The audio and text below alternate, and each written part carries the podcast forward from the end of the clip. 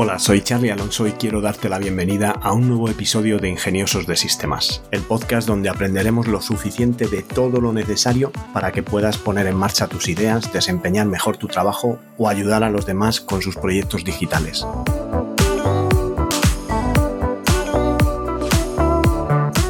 En el episodio de hoy tenemos otro caso de éxito, pero antes déjame que os recuerde que tenolitas.com es un servicio de asesoramiento low cost donde podéis contratar vuestro plan de asesoramiento tecnológico por el precio de un par de cafés y hacer vuestras preguntas para poder contar con mi ayuda y poner en marcha vuestro negocio digital.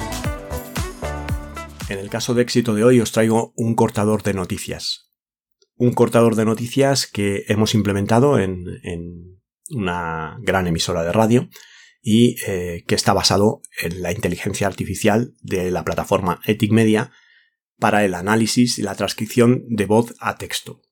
Este cortador de noticias pues tiene unas características muy particulares, que es lo primero, pues lo que hace es recibir la señal de audio del informativo, la entiende y la transcribe. La convierte la voz a texto Además es capaz de hacerlo utilizando la potencia de la GPU de la tarjeta gráfica y no basándose en el procesador del ordenador, con lo que esto facilita que arquitecturas que puedan estar basadas en la nube, eh, en entornos virtualizados donde hay tarjetas gráficas potentes que tienen muchas GPUs, pueda segmentar las GPUs para asignar una o más a los procesos de transcripción. El sistema que hemos montado está basado en una antena FM. Esta antena FM entra en un sintonizador. El sintonizador sintoniza la emisora de radio que quieres procesar y se la entrega al ordenador a la tarjeta de sonido del PC. Conectas a la tarjeta de sonido del PC y el software ya es capaz de recibir el audio de ese informativo. Tenemos entonces en el software una aplicación de captura y análisis que eh, captura la franja horaria que le digamos, pues en este caso es la franja del informativo, que dura pues 25 minutos, y pocos minutos después ya tiene el audio procesado, transcrito, y hace más cosas, hace más cosas como la detección de hablantes eh, con reconocimiento del presentador. Como el presentador es, eh, digamos que el que más aparece en el informativo, pues este software sabe quién es el presentador y además sabe quién no es presentador. Por lo tanto, si sabemos quién es el presentador y todos los que no son presentadores y además podemos calcular las diferencias de voces entre los distintos intervinientes, tenemos una detección de hablantes que eh, nos permite segmentar sin saber quién es, sin saber el nombre del hablante, pero podemos eh, poner hablante 1 y el texto de la noticia, hablante 2 y el texto de la noticia. Con el paso del tiempo iremos evolucionando el algoritmo de inteligencia artificial y seremos capaces de decirle que con esos matices y esos tonos y ese patrón de voz, pues el, hablante es alguien determinado, El sistema también hace una identificación de la temática de la noticia. Sabe si la noticia está hablando de economía, de deportes, de terrorismo, de sanidad, de virus, eh, de hecho, uno de los, de los aspectos eh, que hubo que modificar en el entrenamiento de la plataforma es eh, para alimentar con todo el tema de la pandemia y palabras relativas al virus, a COVID, al SAR, a todo lo que es, digamos, términos que tienen referencia al COVID que para el entrenador de, para el modelo de, de lenguaje que teníamos no estaban realmente implementadas, pues hubo que entrenarle con textos y con audios relativos a la pandemia para que al final fuera capaz de detectar perfectamente cuando se hablaba de COVID o cuando se hablaba de un confinamiento, de las medidas sanitarias, de mascarillas, de todo este tipo de, lenguaje que ha venido acompañado de, de la pandemia, pues eh, tras ese entrenamiento de un par de semanas, pues fue capaz ya de reconocer esas palabras, implementarlas dentro de su vocabulario y entender que se estaba hablando de eh, COVID. Entonces el, el sistema en su interface te presenta con una serie de pictogramas la temática de la que está hablando, unos iconos que te van a definir visualmente cuál es el tema de la noticia. Después, una vez procesado de esta manera, se publica el informativo en un portal web con las noticias segmentadas. Digamos que está el informativo de cada día y dentro del informativo de cada día, cada pieza con su noticia como un elemento independiente. En este portal Se puede buscar, se puede buscar por palabras o por términos, frases enteras y el sistema te busca en todas las noticias y luego te presenta las noticias que contienen estos términos de búsqueda que has utilizado en tu búsqueda. Pero también distingue si estamos hablando de Madrid, podemos buscar Madrid como ciudad o podemos buscar Madrid como apellido de una persona. Entonces, eh, si definimos esto en la búsqueda, pues los resultados de la búsqueda van a variar, nos van a dar las noticias donde intervienen estos resultados, estos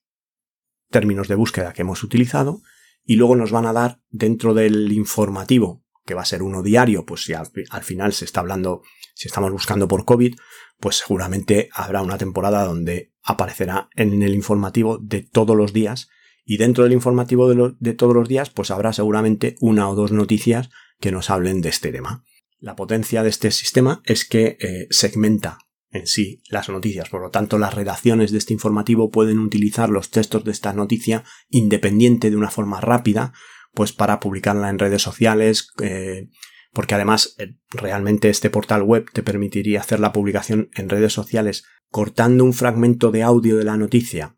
a base de seleccionar el texto de ese fragmento. tú en el interface seleccionas el texto que te ha aparecido por las búsquedas y seleccionas desde qué palabra hasta qué palabra quieres el fragmento él sabe qué minutos y qué segundos incluyen en el audio del informativo ese texto que tú has seleccionado y cuando publica en las redes sociales, pues podríamos publicar un tweet con el texto, pero además un enlace que te lleva al portal web para escuchar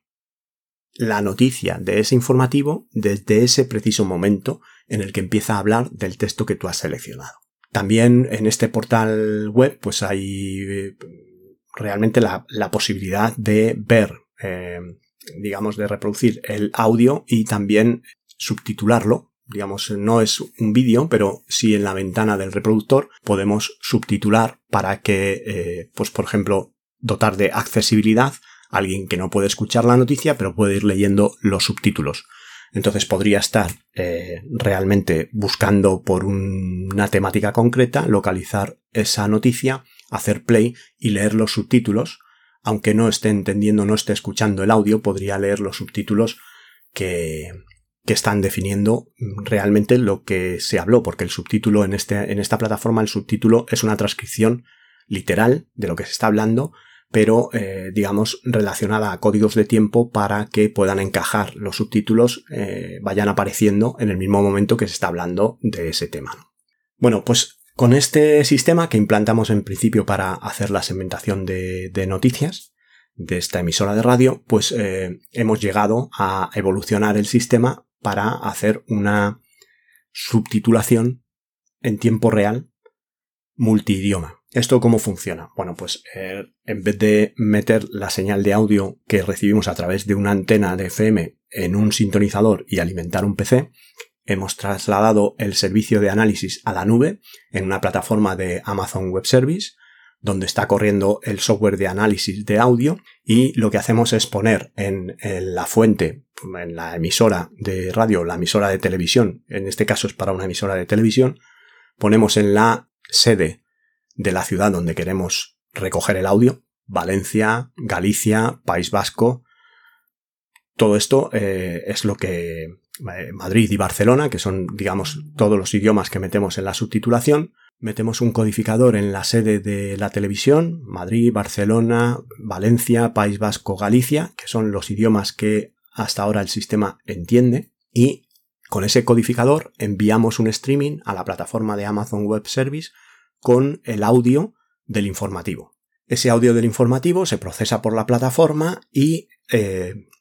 detecta si el audio es castellano o no es castellano. Si no es castellano es cualquiera de los otros idiomas que os acabo de comentar, valenciano, vasco, catalán o gallego, pues lo que hace es subtitular en gallego. Pero si detecta que es muy común, por ejemplo, en un informativo en Galicia o un informativo en Valencia, tener intervenciones en valenciano o intervenciones en castellano, él sabe que se está hablando de, en un idioma o en otro y la subtitulación cambia automáticamente. Te subtitula en valenciano si estás hablando en valenciano, te subtitula en castellano si están hablando en castellano. Todo esto en tiempo real. Hace la transcripción, prepara los subtítulos y los envía de vuelta a esa sede de la televisión donde hay un aparato que se llama un multiplexor que eh, hace la, multiplexación de estos subtítulos que vienen en un formato estándar específico. Los ficheros de subtitulación son SRT, el, formato, y hay una norma en, en televisión para introducir los eh, subtítulos dentro de lo que se conoce como el transport stream de la emisión. Es el streaming que lleva todos los servicios de un canal de televisión, como puede ser el vídeo, como pueden ser varios servicios de audio, porque puede haber hasta ocho eh, idiomas en, audio. Todas las cadenas de subtitulación, pues eh, realmente lo que hace es este multiplexor recibe los subtítulos de, que envía eh, la máquina de Amazon Web Service que ha analizado y transcrito y preparado los subtítulos del informativo y se inserta en el multiplexor para que al emitir el informativo ya se inserten los subtítulos en tiempo real. Lógicamente, alguno estará pensando, bueno, pues si es que mientras llevamos al Amazon Web Service, transcribimos, mm, eh, hacemos los subtítulos y lo volvemos a enviar, pues eso ya ha pasado, eh, ya se ha pasado el tiempo, ya no, ya no vamos en tiempo real. Es cierto que ha pasado cierto tiempo, pero sí vamos en tiempo real porque normalmente en las televisiones hay un decalaje, hay un offset desde que se produce el informativo hasta que se emite. En este caso es un offset de 7 segundos, y dentro de ese offset de 7 segundos el proceso de subtitulado y reenvío de los subtítulos dura 5 segundos, por lo tanto estamos en tiempo y el multiplexor es capaz de recibir los subtítulos y engancharlos en su código de tiempo en tiempo real en la emisión del canal. Por lo tanto estamos pues teniendo esa ventaja, digamos, de que es directo, pero los procesos de digitalización de todas las señales van implementando un delay, un retraso, que se va, se va sumando y al final pues mm, suma un cómputo total de 7 segundos y es el tiempo que tenemos para hacer todo el proceso y eh, insertarlo en el, en el, momento adecuado. Y el sistema lo hace, lleva funcionando meses, ahora se van, se, hizo primero el proyecto de, del segmentador o el cortador de noticias, que era solo audio y la subtitulación, pero no tiempo real, era a programa pasado, se terminaba el informativo, se procesaba y después instalamos, eh, digamos que ahora eh, ya está puesto en producción el sistema de subtitulación automática con detección de los idiomas de las distintas comunidades autónomas que permite no solo la transcripción y la creación de subtítulos, sino que lo hace en el idioma del audio que estamos escuchando. Si es vasco, es vasco, si es gallego, es gallego, si es castellano, castellano, catalán o valenciano. Y esto ha supuesto un gran avance para, para ICOS, que, realmente se ha posicionado pues como un referente en, esta tecnología de análisis y, procesamiento de, audio, gracias a la plataforma de, de Ethic Media, que es la que comercializamos, y eh, con esto hemos podido tener un, gran éxito en, este tipo de proyectos. Por mi parte nada más, hasta aquí el episodio de hoy. Espero que podáis seguir este podcast en las principales plataformas. Muchas gracias por vuestras valoraciones y comentarios en Apple Podcast, por vuestros me gusta en iVoox y Spotify. Y gracias por estar al otro lado y querer formar parte de esta comunidad de ingeniosos de sistemas. Nos encontramos en el próximo episodio y que tengáis un ingenioso día.